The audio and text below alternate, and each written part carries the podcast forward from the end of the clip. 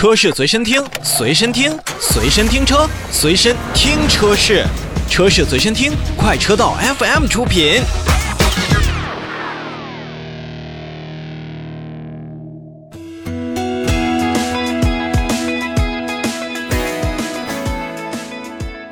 说完了风神，说完了东南汽车，好在呢，前两个车型呢还都是属于我们自主品牌比较老牌的这个企业。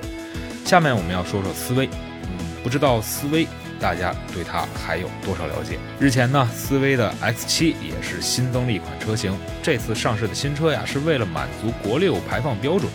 那么也是命名为 1.5T 的自动精英版，售价是8.49万元。提供五座、六座和七座三种形式。你看，一台新车三种车型布局，哎，还是挺不错的。在整个的这种新车当中来看呢，这款车型呢还是定在了中型 SUV，与这个 X 七的这样的一个车型命名呢，还是有了异曲同工之妙。我们都知道 X 三、X 五、X 七那没准上面还有一个 X 九。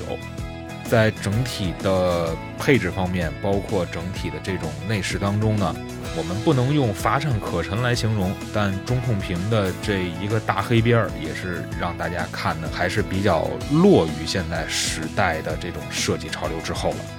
所以在配置方面，我们能不能见到更有新意的一些东西呢？标配的像一键启动、无钥匙进入，包括。四门的电动车窗、行车自动落锁、电动调节外后视镜，这些呢我们说了，我估计你也不会把它当做配置单当中最吸睛的一部分。